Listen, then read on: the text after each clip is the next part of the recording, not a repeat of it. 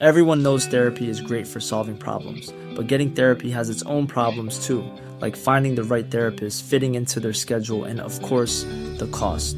Well, BetterHelp can solve those problems. It's totally online and built around your schedule. It's surprisingly affordable too. Connect with a credentialed therapist by phone, video, or online chat, all from the comfort of your home. Visit betterhelp.com to learn more and save 10% on your first month. That's BetterHelp, H E L P.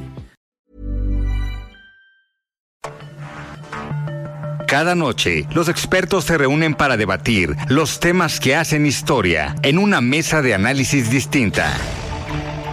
Aquí las entrevistas con los personajes y líderes de opinión, junto al análisis profundo de los temas trascendentes. Alfredo Ceja conduce un programa de Frente en Jalisco por el 100.3 de FM. Iniciamos.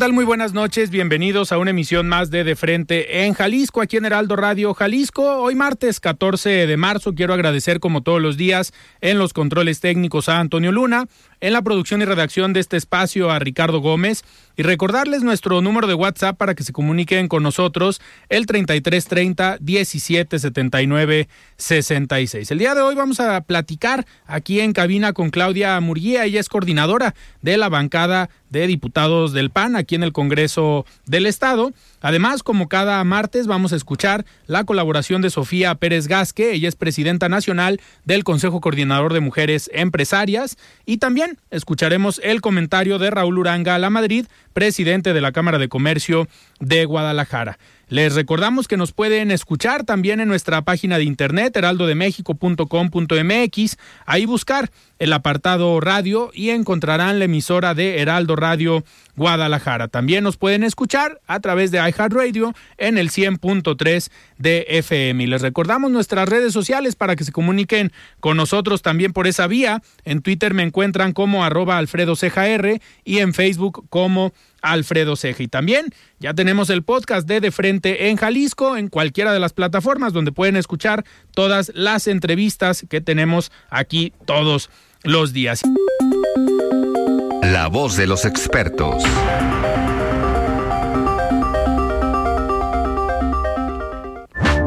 Muy bien, siete de la noche con cinco minutos y antes de arrancar esta entrevista vamos a escuchar el comentario de Sofía Pérez Gasque y es presidenta nacional del Consejo Coordinador de Mujeres Empresarias. Estimada Sofía, ¿cómo estás? Buenas noches. Gracias nuevamente por este espacio. Eh, reconozco la gran labor y alianza que hemos tenido con el Heraldo.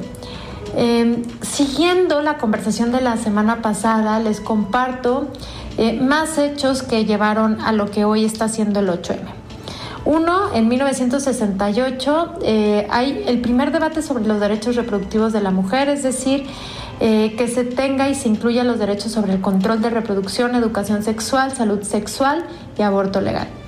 De ahí se dio el primer precedente de la legalización del aborto en 1973 que fue en Estados Unidos por un tribunal que aprobó la sentencia Roe contra Wade, que fue un juicio que hubo para interrumpir voluntariamente un embarazo. Y por supuesto lo que nos va llevando al 8M, la declaración de oficializar el Día Internacional de la Mujer en 1977, debido al ciento de mujeres que murieron quemadas al interior de una fábrica cuando sus jefes las encerraron para evitar que abandonaran el trabajo. Y así nos vamos a una ola del feminismo que se dio en el 1992 con Rebecca Walker y un libro que hizo de inicio de la tercera ola. El Día Internacional contra la Explotación Sexual y Trata de Personas, que se enfocaba principalmente al tema de mujeres en 1999. En el 2009 la sentencia del campo algodonero, que esta es una gran, gran, gran historia. Les platico que eh, luego de que una de las realidades más terribles de México, que son las muertes de Juárez, y que se hayan tomado como casos de feminicidio, se promulgó una sentencia de campo algodonero en el cual el Estado mexicano debía pedir perdón a todas las familias de las víctimas y agilizar el proceso de investigación para los crímenes, ya que no se habían eh, detectado como feminicidios. El Día Mundial de la Tolerancia Cero contra la Mutilación Genital Femenina, el de 2012, y por supuesto desde el inicio de las marchas feministas Ni Una Menos, que empezaron en el 2015, que han seguido a través de los años y que por supuesto se da en el 8M no solamente como alzar la voz por todas las que no estuvieron, sino también al día siguiente, el 9 de marzo, para que las mujeres no fueran a trabajar y nos diéramos cuenta cuánto eh, atraso habría y cuántas labores no se hicieran si las mujeres no existiéramos y nos siguieran matando. Esto, por supuesto, nos lleva a la actualidad y en la siguiente intervención les platicaré un poquito más de lo que está sucediendo ya en el 2023. Muchas gracias por este espacio. El análisis de frente en Jalisco.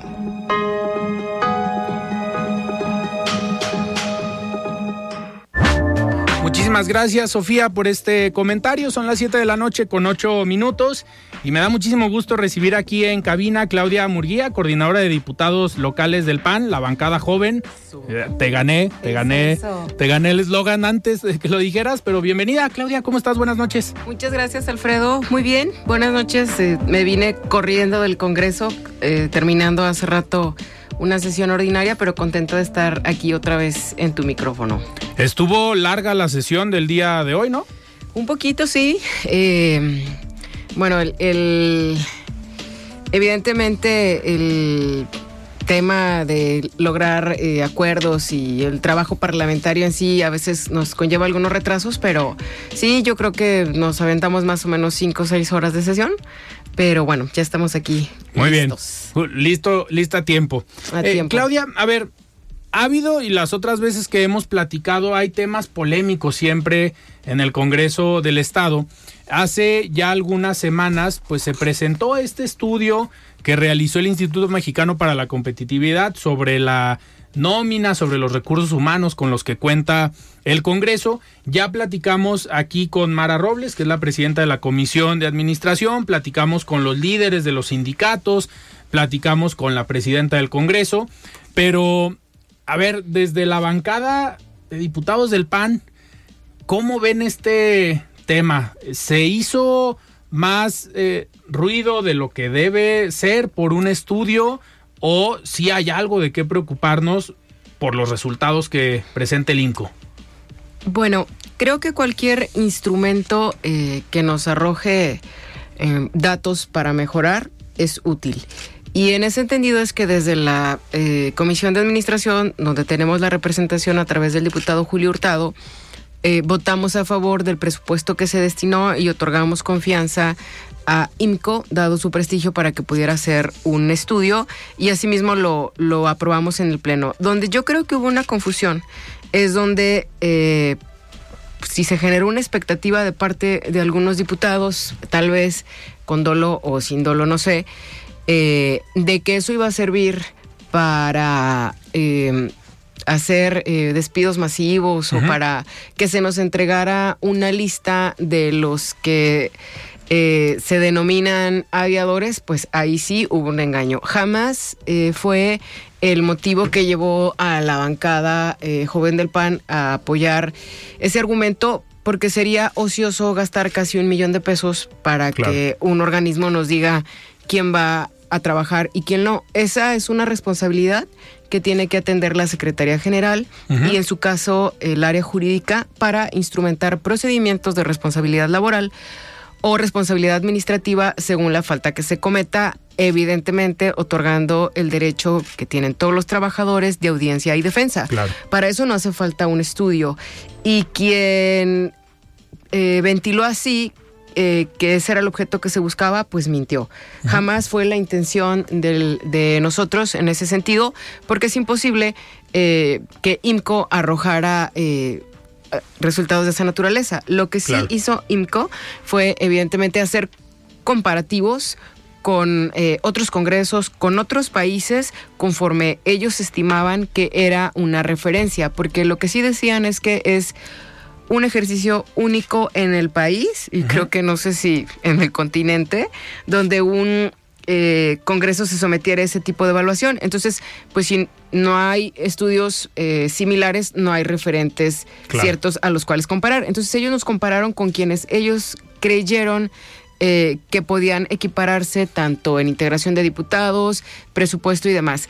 Sin duda arroja temas que a futuro nos pueden servir para estar en condiciones tal vez, sí, de impulsar el, la profesionalización de los trabajadores del Congreso, de profesionalizar la función del secretario general, eh, que a, fin de cuentas sigue siendo una posición política, y que el Congreso está rebasado en cuanto al gasto corriente eh, con el que soportamos que el 90% es nómina, eso ya lo sabíamos. Claro. Pero es, ese, eso no se generó ni en la legislatura pasada ni en esta. Viene ya yo no desconozco, o sea, yo, yo no niego, y voy a hablar de presunciones porque yo no fui parte. Eh, yo no puedo desconocer que históricamente el Congreso se haya convertido en eh, pues un refugio para tales o cuales eh, em, personajes eh, que, trabajar en el Congreso pues es un privilegio, pero no es responsabilidad de esta legislatura. Yo hablo por la bancada que represento y por mí. La gente que entró con nosotros en la legislatura pasada, quienes somos reelectos, que en esta, en esta bancada solo soy yo, se van conmigo. Están en el entendido de que se van conmigo y no habrá demandas eh, por definitividad ninguna. Claro. Eh, si antes no se hacía eso, nosotros pues no podemos responder por eso. Lo que sí podemos hacer, aparte de eh, los temas generales, es hacer una reforma en la ley. Si lo que queremos es alargar plazos o darle más eh, solidez a, los contratos que se vayan generando como definitivos en el Congreso, definitivamente hay que reformar la ley, porque la ley permite que se nos haya venido eh, viniendo un cúmulo de demandas por definitividad pues por los plazos que la misma ley señala. Entonces, nunca nosotros vamos a estar de acuerdo en atentar contra los derechos adquiridos que ya tienen los trabajadores y mucho menos ir en contra de la ley. Pero bueno, falta ver que las bancadas mayoritarias que pueden generar las mayorías para esas reformas se avienten el tiro. Pero mintió quien dijo que el, que el estudio era para correr aviadores, mentira. Eh, pues si hay elementos suficientes para decir que un trabajador no cumple con sus responsabilidades, ahí está el jurídico y está la Secretaría General. al ¿Sirve? se supone que todos checan. Exactamente. ¿Sirve? sí, sí sirve.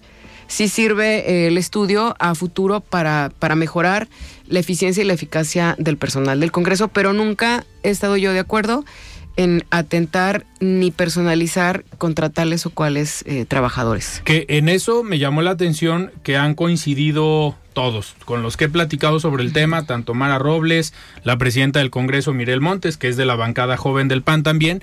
Eh, ese fue el mensaje que quisieron dejar muy, muy claro, que si bien había un estudio, que no iban a tomar decisiones precipitadas para no afectar los derechos de los trabajadores. Por eso mismo platicamos aquí en este espacio con los líderes de los sindicatos, pues uno, preguntándoles cuál era su postura, cómo veían, si ya habían platicado sobre el estudio con las diferentes bancadas o con la Secretaría General del Congreso, y dos, para ver qué medidas iban a tomar en caso de que se decidiera pues hacer un despido o tomar algunas acciones que fueran en contra de los trabajadores. En el caso, los dos sindicatos sí fueron muy claros que sí estaban teniendo reuniones y los estaban contemplando, por lo menos para informarles pues cuál era la ruta a seguir, que ya estaremos platicando en los próximos meses, abril, mayo, que fue lo que nos dijo la presidenta de la comisión, pues que se estarían tomando a lo mejor algunas eh, medidas, obviamente dependiendo todo lo que decidan las bancadas mayoritarias. Sí, claro. Y bueno, Claudia, hablando ya de temas legislativos, ¿Cómo van en este primer trimestre del año? Ahorita vienes de la sesión en el Congreso han estado muy activos, han tenido bastante trabajo tanto en comisiones como en el pleno del, Congreso. ¿Qué noticias, qué nuevas nos trae la bancada joven del PAN? Pues mira, justamente hoy aprobamos un dictamen muy importante y, que tiene todo el eco y todo el sentido a razón del, mes en el que estamos ahorita. Eh, en el, mes que está transcurriendo, acabamos de aprobar una reforma al artículo 212 bis del Código Penal, que eh, prevé eh, penas para todos aquellos sujetos que lesionen en razón de género a, una persona sin distingo de, de, su género con ácido, los llamados ataques de ácido, que fue una iniciativa conjunta que presentamos en su mayoría eh, pues las integrantes de la bancada de mujeres, impulsada por supuesto eh, muy puntualmente por la presidenta de la Comisión de Igualdad, la diputada eh, Lolis, López Jara, como, como la conocemos. Hubo, fue parte de los temas que hoy nos hicieron que la, que la sesión se extendiera un poquito porque quisimos ser muy cuidadosos en no legislar de una manera irresponsable. Eh, ya en, en cuanto sea publicada la reforma, porque hoy ya fue aprobada, cualquier eh, persona que eh, agreda con alguna sustancia de las que señala el código como ácido, corrosiva y demás, eh, de acuerdo a los supuestos que prevé la ley, podrá eh, ser sujeto de una pena de los 2 hasta los 15 años de prisión. Y eh, si el delito se comete en razón de género, es decir, contra un hombre o contra una mujer que tenga una relación de afinidad o de parentesco o de consanguinidad, se incrementará la pena en un tercio. Eso es muy importante, ya en otros estados se ha legislado al respecto, porque desafortunadamente es una conducta que ha sido todavía mucho más recurrente. A pesar de los muchos pasos que hemos venido dando por erradicar ese tipo de violencias, desafortunadamente eh, es una conducta que existe y que nuestro código no, no penalizaba. Entonces estoy contenta, vengo contenta de que por fin se haya aprobado esa reforma. Y por lo que toca ya a la agenda muy particular de la bancada joven y de tu servidora, desde hace tres años estamos impulsando una reforma profunda al código penal que tiene que ver con la prevención y la erradicación de la trata de personas. Y te digo desde hace tres años porque, eh, bueno, ya les he platicado aquí, yo soy diputada reelecta hubo incluso hasta amenazas eh, de muerte porque el tema de trata eh, tiene un entramado de otro tipo. Em, pues de, delitos. De delincuencia. de delincuencia. Y la verdad es que como tuvimos la colaboración de varias de las asociaciones que, que que muy valerosamente atienden y ayudan a las sobrevivientes, así se les llama. Eh, no, son víctimas, pero además son sobrevivientes, fin de la esclavitud, alguna de ellas. No estuvimos en condiciones de poder subirla por, pues, pues, por, por, ese tipo de condiciones. Ya estamos ah, eh, agendando la próxima semana aquí en la Comisión de Puntos Constitucionales se ha aprobado el dictamen donde eh, lo que vamos a hacer es, en el Código Penal de Jalisco existen eh, cuatro delitos cuyas conductas se equiparan a la trata de personas. Eh, corrupción de menores, adopción ilegal, prostitución infantil y abuso infantil y prostitución y abuso infantil y lenocinio. Esas conductas se equiparan a las mismas conductas que prevén los 11 supuestos de la Ley General de Trata, que es una ley de aplicación eh, federal que se aprobó en el 2018. Entonces, en Jalisco eh, se acogen al supuesto del delito del fuero común cuando hay detenciones, cuando hay procesados y cuando hay sentencias. Entonces, en lugar de ser procesados y sentenciados por trata, son procesados y sentenciados por lenocinio. Pero cuando hay lenocinio, hay trata. Ok. La conducta es, es muy similar con algunos agravantes y con algunas aristas. Lo que hicimos es eh, fortalecer eh, la redacción de eh, los tipos penales y equiparar las penas. Un lenón que es sentenciado mínimo la pena podría ser de cuatro años, porque era un mínimo cuatro, máximo ocho. Afortunadamente no tenían derecho a conmutar la pena si iban a prisión, pero en cuatro años tú no sacas de circulación ni desactivas una red de trata. Entonces... Sí, sale y se incorpora. Sale y se incorpora y sigue la red. Ahora las penas con esta reforma, que espero aprobemos primero en comisión, van a ir hasta los 30 años. Entonces sacas de circulación al tratante y empiezas a desarticular toda esa red. Por eso es sumamente importante. Había inicialmente una solicitud de los colectivos y las asociaciones de que elimináramos esos delitos del, Código Penal, pero no puede ser así, porque entonces deshabilitas eh, a las instancias estatales para la investigación. Y, tendría que ser instancia federal. Una instancia federal. Entonces, además, equiparamos, fortalecimos la redacción para que quede claro que las conductas se equiparan porque son las mismas conductas, a lo que prevé la Ley General de Trata, se endurecen las penas en el mismo sentido que, que lo prevé la Ley General. Entonces, hoy la mínima serían 8 a 30 años, más o menos oscilan esas penas en los cuatro delitos que te digo, y además se da vista al Ministerio Público Federal para que haga las investigaciones pertinentes, con los elementos que ya tiene eh, la instancia eh, local, y entonces se van a correr dos carpetas al mismo tiempo. Puede ser, pueden ser dos delitos al final. Dos delitos. Claro. Que, que previo no es, no es que no tuviera esa facultad el MP de turnar al, al a la competencia federal, sí, pero de todos modos las penas en Jalisco eran mínimas e irrisorias. Entonces no, no arreglas nada, porque no sacas a los tratantes de la calle y no desestructuras sus redes. Claro.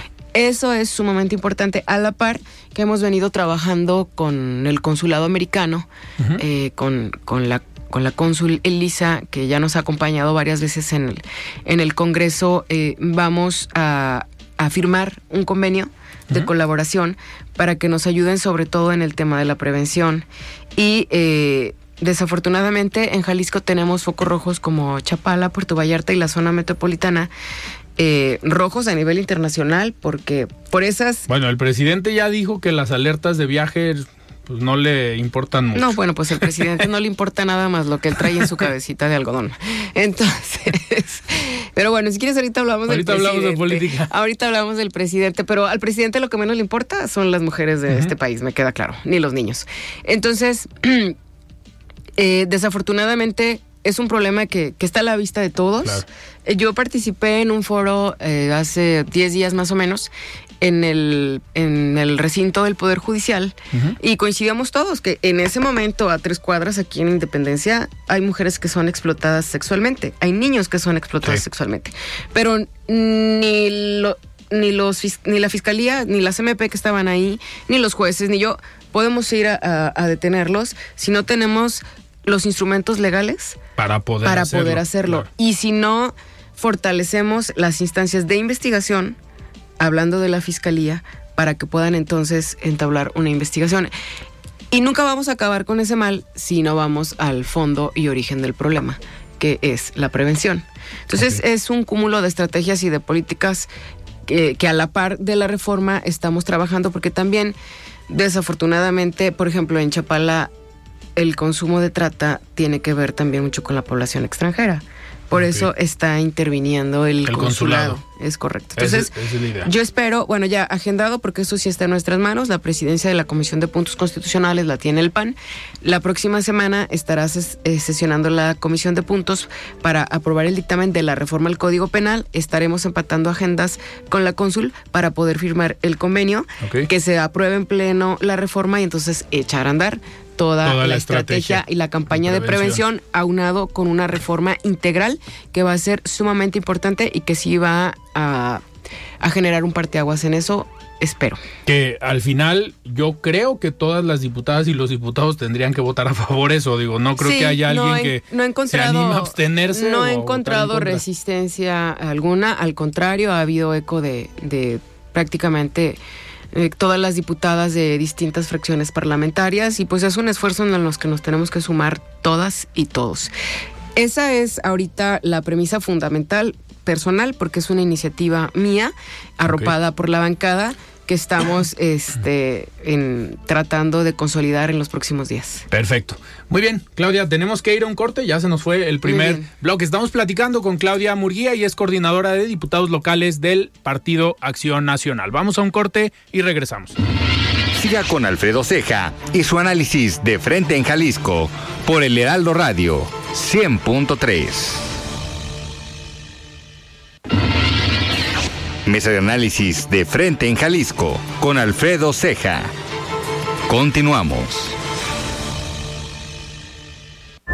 Quien de frente en Jalisco son las 7 de la noche con 30 minutos. Estamos platicando con Claudia Murguía, coordinadora de la bancada joven del Partido Acción Nacional en el Congreso del Estado. Claudia, traes otro tema importante que es este avance que se ha logrado con una clínica en el municipio de Tlajomulco. ¿Cómo va ese tema que ya no lo has platicado en otras ocasiones? Sí, Alfredo, contenta. Hace eh, una semana estuve eh, visitando la obra. Me complace decirles eh, que llevamos un 70% de... Burrow is a furniture company known for timeless design and thoughtful construction and free shipping, and that extends to their outdoor collection. Their outdoor furniture is built to withstand the elements, featuring rust-proof stainless steel hardware, weather-ready teak, and quick-dry foam cushions.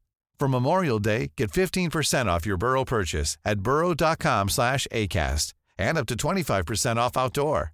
That's up to 25% off outdoor furniture at burrow.com slash ACAST. Millions of people have lost weight with personalized plans from Noom, like Evan, who can't stand salads and still lost 50 pounds. Salads, generally, for most people, are the easy button, right? For me, that wasn't an option. I never really was a salad guy. That's just not who I am. But Noom worked for me. Get your personalized plan today at Noom.com. Real Noom user compensated to provide their story. In four weeks, the typical Noom user can expect to lose one to two pounds per week. Individual results may vary. De avance en la obra. Eh, son casi 4 mil metros cuadrados de construcción, en la que va a ser la primera clínica en este país que va a atender a niñas y a mujeres eh, con problemas de adicciones, eh, que además será un centro de investigación para poder determinar tratamientos, políticas de prevención y erradicación de uno de los peores males que tiene sumido a este país en la peor crisis, que son las drogas. Esa eh, iniciativa la he acompañado también los últimos cuatro años con una asociación civil, Centros de Integración Juvenil, eh, que es eh, una institución que a nivel internacional tiene reconocimiento y más de 50 años de trabajo en ello. El recurso con el que se está construyendo la clínica lo ha gestionado tu servidora en estos últimos cuatro años. Va a cerrar el Estado con una aportación de 80 millones de pesos. Y eh, el Patronato Nacional de los Centros de Integración Juvenil, esta asociación de la que te hablo, se encargará de la operación y el mantenimiento de dicha clínica. Ellos tienen en Jalisco alrededor de, nueve centros. Eh, clínicas de internamiento tienen una en Zapopan que es mixta y esta que será la primera a, eh, nivel este, nacional en, en, estos temas en estos temas porque no hay era un problema que no era visible como tal el el consumo de drogas en mujeres ha venido al alza los últimos años. Sí.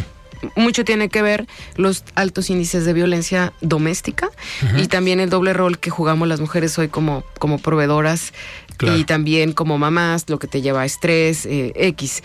Y también en niños que es alarmante. Y para cerrar eh, eh, y ser contundente lo que esta clínica implica, si hoy en día una niña tuviera alguna adicción, que desafortunadamente los casos son más recurrentes, sobre todo ya de secundaria para arriba, no habría ni ninguna institución ni pública ni privada que pudiera atenderla. Es decir, donde pudieran internarla para que tomara un tratamiento profesional y certificado para que iniciara con su rehabilitación, porque desafortunadamente con las adicciones se vive toda la vida.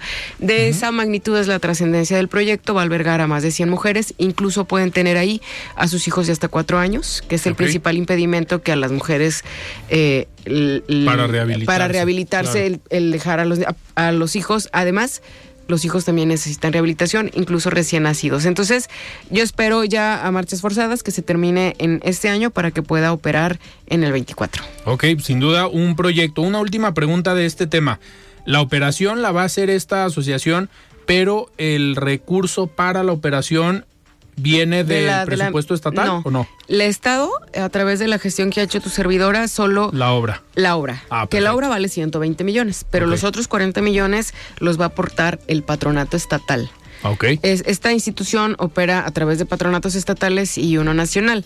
80 millones, eh, que ha sido la gestión, son exclusivamente para la construcción, mantenimiento, operación, personal y todo eso, eso está garantizado a través de la asociación civil. Ah, perfecto.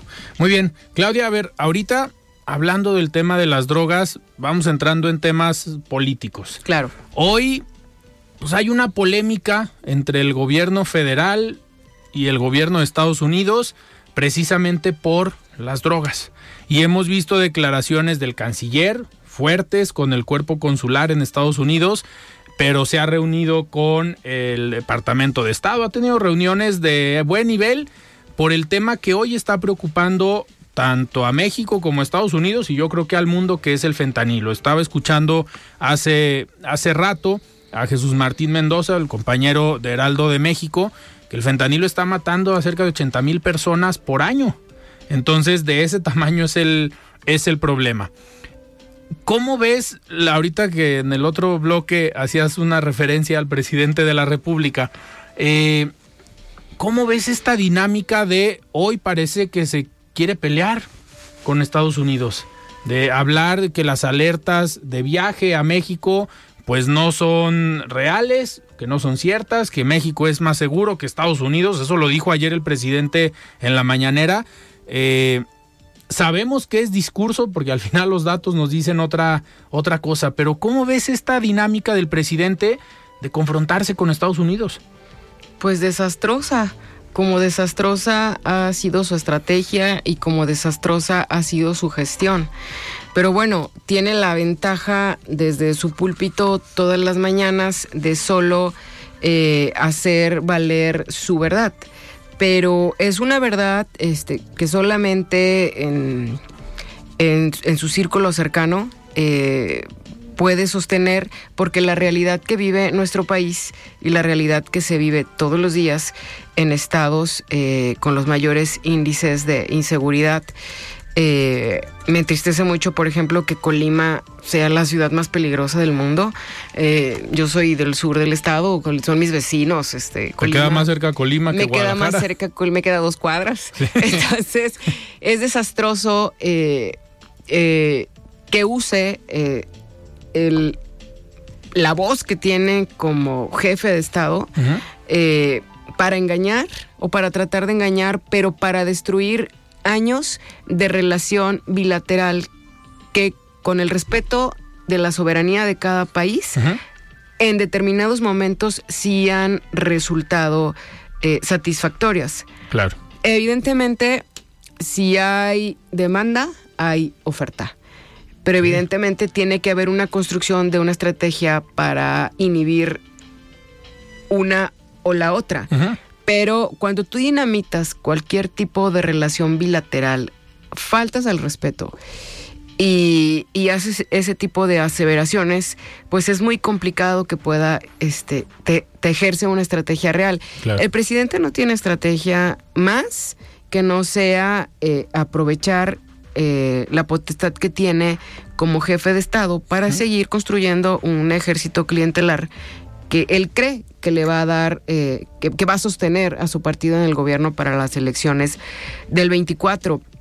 El tema que pasó con los eh, norteamericanos. En Tamaulipas. Pues nada más refleja.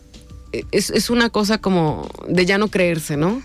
Este, ahora la justicia, los mismos victimarios la hacen, o sea, es, es irrisorio, es una cosa de ya no creerse todas y cada una de las de las declaraciones que hace el presidente, eh, cortinas de humo eh, insorteables para desviar la atención, todo es culpa de los gobiernos pasados, todo es culpa de Felipe Calderón, todo es culpa de Enrique Peña Nieto. No hay estrategia ninguna, es desastroso y muy grave. Y eso evidentemente nos conmina a quienes hoy somos eh, la, a nivel nacional la fuerza más importante en oposición, es decir, al PAN, a redoblar esfuerzos. Porque no podemos permitir eh, que se siga destruyendo de esta manera nuestro país. Que pareciera ahorita que decías de los gobiernos anteriores y que esa es la narrativa del presidente.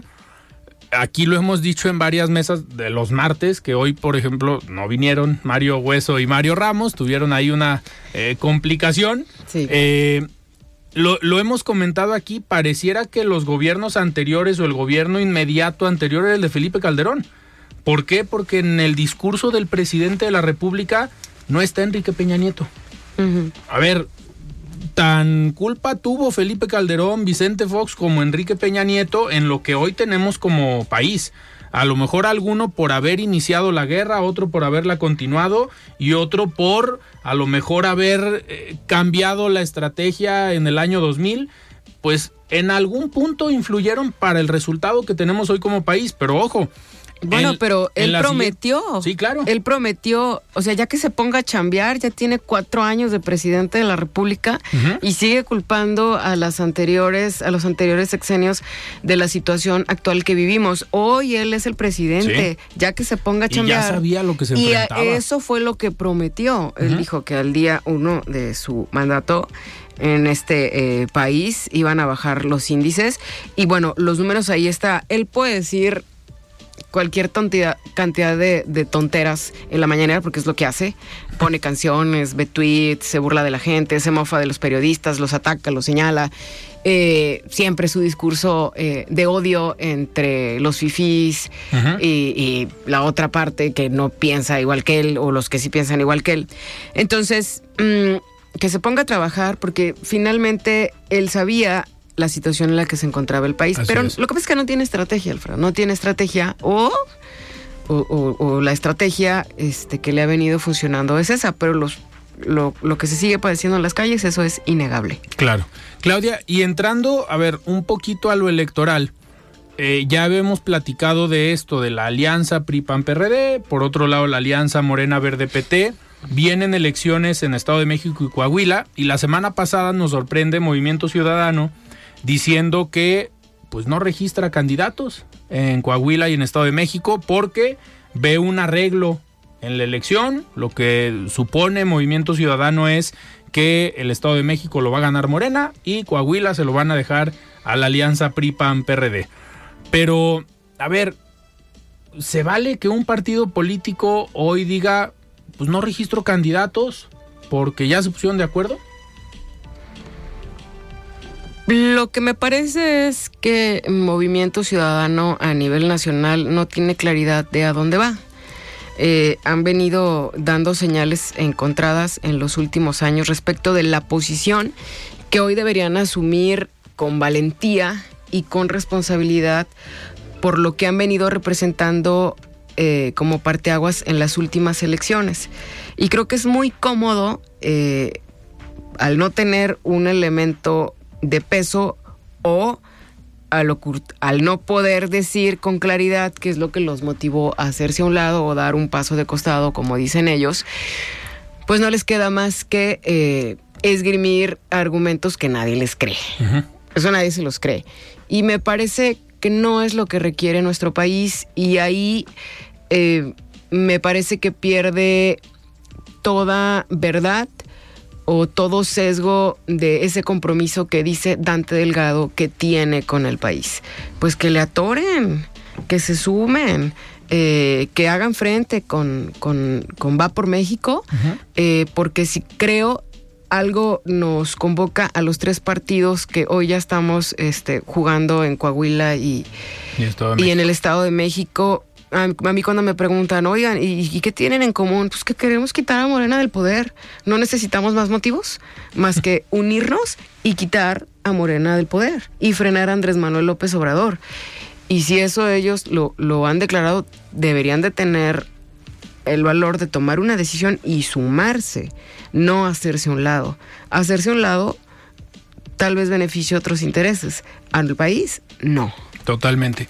La semana pasada, en el marco del Día Internacional de la Mujer, eh, tenemos cada dos semanas los lunes mesa con dirigentes de partidos. Dedicamos el lunes pasado para que vinieran presidentas de los partidos, que hoy en Jalisco son cinco presidentas, la mayoría de los partidos están dirigidos por mujeres.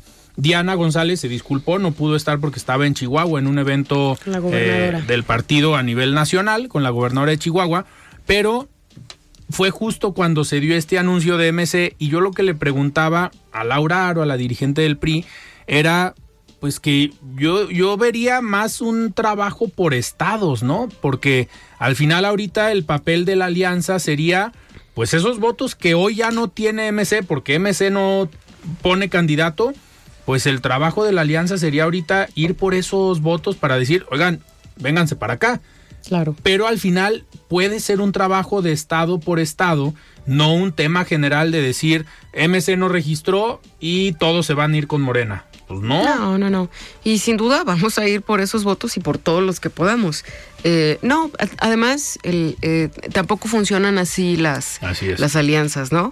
Eh, la gente coincide y comulga con los postulados de un partido o comulga y coincide con la personalidad de un candidato, con la propuesta. Hoy ya es muy variado lo que la gente eh, juzga y valora al momento de emitir un voto. Claro. Entonces, por supuesto que sin duda vamos a ir por esos votos, pero sin duda que Movimiento Ciudadano se sumara al frente fortalecería mucho. Por supuesto que nos fortalecería. Y un partido que tiene registro nacional, que no compite en elecciones tan importantes como estas que van a ser parteaguas para el 24, pues no es serio.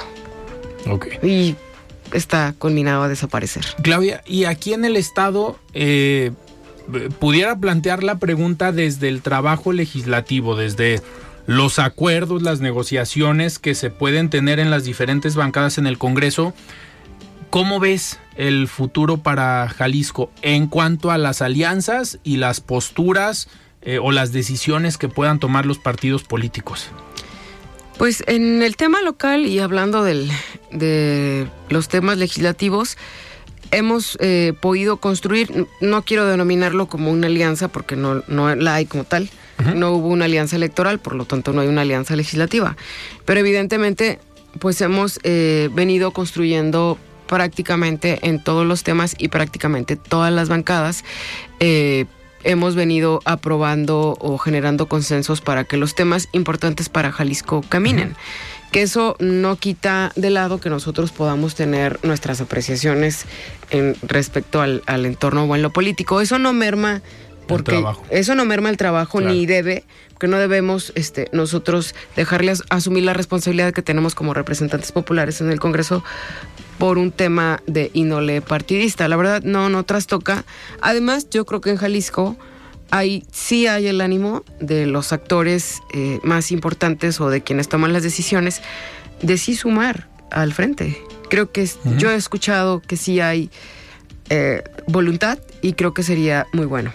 Pues Falta ver que sus, sus reglamentos y sus estatutos y sus, su dirigente lo permitan.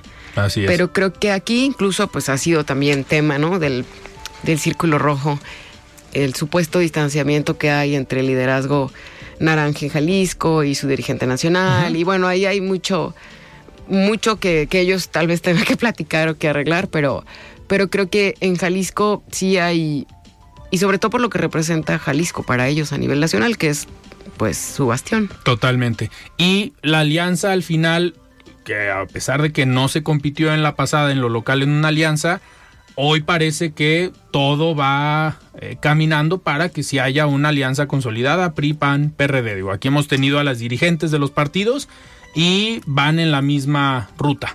Sí, hasta el momento sí, sin que se oficialice todavía, porque, bueno, eh, tendríamos que esperar los tiempos, pero ha habido el ánimo, hay el ánimo y estamos tratando de socializarlo de esa manera. Y nuestro eh, objetivo común y nuestra mayor coincidencia es quitar a Morena del poder y frenar a Andrés Manuel López Obrador. ¿Y aquí en Jalisco? También. Sería lo mismo, obviamente quedarse con el gobierno, la alianza, ¿no? Ah, ah ok, okay. Ah, bueno, el objeto, el objeto local, por supuesto, no, no, no permitir que Morena eh, asuma el gobierno del estado y ya muy en particular, evidentemente, fortalecer la estructura del partido en, los municipios y en los distritos. Claudia, ahorita comentabas, eres de Ciudad, Guzmán. En Ciudad Guzmán se ha dado ya esta alternancia política. Es uno de los municipios, creo yo, que en los últimos años ha tenido más alternancia. ¿Cómo ves el contexto en Ciudad Guzmán? Pero ¿qué te dice la gente de Ciudad Guzmán? ¿Cómo ven el Estado? ¿Cómo ven a Jalisco? Sí, mira, como dices, del hubo cinco administraciones eh, del PAN eh, de corridito. De hecho, la última elección, la primera elección que perdió el PAN en Guzmán, después de esas cinco, fue en el 2009. Incluso yo era candidata a síndico. Y fue la primera elección que, perdimos. Y de ahí vino, este, vinieron dos... Eh, luego vino una administración con el PRI, luego dos de Movimiento Ciudadano y ahorita atípico y raro está gobernando el, el PT. Y hay un descontento generalizado hacia eh, Movimiento Ciudadano y hacia el Partido del Trabajo por la expectativa que generó eh, quien actualmente hoy gobierna. ¿Qué te puedo decir? Que la, los ciudadanos del interior del estado cada vez están más atentos a lo que sí pasa en, en eh, fuera de su demarcación territorial. Por supuesto que de la zona metropolitana o del interior, este, pues padeces y sufres los temas de inseguridad, el rezago económico y todo eso. Entonces, creo que hay todas las posibilidades en Ciudad Guzmán, tratándose ya del, partido político que yo represento, y si vamos en una alianza de poder recuperar el municipio. Ok, y al final, pues eso sumaría a los votos en el en el escenario estatal. Totalmente sí. Este, Ciudad Guzmán entra dentro de los 10 municipios con mayor índices de población. Claudia, pues sin duda, siempre es interesante platicar contigo de los temas tanto legislativos como políticos. Eh, eres, creo yo, de las diputadas, diputados o de los personajes que hoy inciden en la vida pública local que también hacen un buen análisis del contexto nacional y que al final eso marca muchas veces la forma en cómo se toman decisiones y la forma como se influye y se trabaja desde el Congreso del Estado. Claro. Creo que para un político siempre estar informado. No, bueno, no podemos. nacional. Gracias por la apreciación y es nuestra obligación.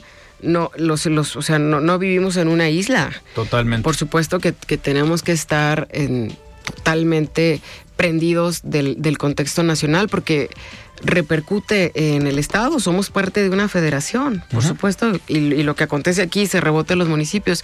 Gracias por la precisión, pero además es nuestra obligación eh, analizar las circunstancias, el contexto y las coyunturas para tomar decisiones de la manera más responsable que se pueda. Totalmente. Oigan, pues antes de despedirnos, vamos a escuchar el comentario de Raúl Uranga La Madrid, presidente de la Cámara de Comercio de Guadalajara. Estimado Raúl, ¿cómo estás? Buenas noches.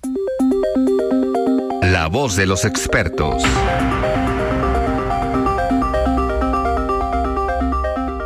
Muy buenas noches para ti Alfredo y para tu apreciada audiencia que sigue a De Frente en Jalisco, un programa del Heraldo Radio. En esta ocasión quiero referirme a un tema muy importante para el desarrollo de Jalisco y en consecuencia para todos los que nos dedicamos al comercio, a los servicios y al turismo. Probablemente ustedes han escuchado el término paz laboral. Con estas palabras nos referimos a que gozamos de una buena relación entre sindicatos, empresas y gobierno, lo que facilita el entendimiento entre todos los que generamos empleos, los que defienden los intereses de los trabajadores y las autoridades laborales. Esto que parece algo normal en Jalisco es muy difícil de lograr. Me atrevo a decir que pocos estados de la República Mexicana pueden gozar de esta situación de privilegio. Por eso es muy importante lo que pasó en estos días con la instalación del Consejo Estatal Obrero, Jalisco Desarrollo y Paz Laboral. En la sesión de instalación fuimos testigos de la firma de un acuerdo para comprometer a los sindicatos, al gobierno y a las empresas a mantener este clima de colaboración. Con ello, evitar que las diferencias entre las partes interrumpan el crecimiento de Jalisco. Esta actitud de diálogo es una muestra de una gran madurez del sector productivo. Esto no quiere decir que los involucrados renuncien a sus intereses. Por ejemplo, en el caso de los sindicatos a defender a los trabajadores o a la autoridad a aplicar la ley, solamente a escucharnos, a dialogar y a encontrar alternativas en beneficio de Jalisco. Quisiera también felicitar y exhortar a cada uno de las y los que integran el Consejo Estatal Obrero a seguir trabajando en esta vía. Estamos muy orgullosos de participar con ellos. Si logramos mantener la unidad seguiremos siendo un ejemplo de crecimiento para todo el país. Antes de finalizar, me gustaría reiterarles la invitación para que conozcan y participen en los eventos del 135 aniversario de la Cámara de Comercio de Guadalajara. Sigamos más juntos y más fuertes. Hasta aquí mi comentario, Alfredo. Que tengan una excelente semana, todas y todos. Nos escuchamos el próximo martes. Muy bien, muchísimas gracias Raúl por este comentario y pues nosotros estamos a un minuto ya de despedirnos Claudia, pero yo te agradezco como siempre que nos hayas acompañado hoy en De Frente en Jalisco a pesar de que no vinieron los Marios. No vinieron. Al, Algo habrán sentido, pero yo aquí, yo aquí los espero para la próxima, los reto a que vengan. Muy bien, la próxima invitación va a ser en martes igual para que esperemos que sí vengan. Muchísimas gracias. Gracias a ti y gracias a todos. Muy bien, platicamos con Claudia Murguía y es coordinadora de la bancada joven del PAN en el Congreso del Estado. Yo soy Alfredo Ceja y nos escuchamos el día de mañana. Muy buenas noches.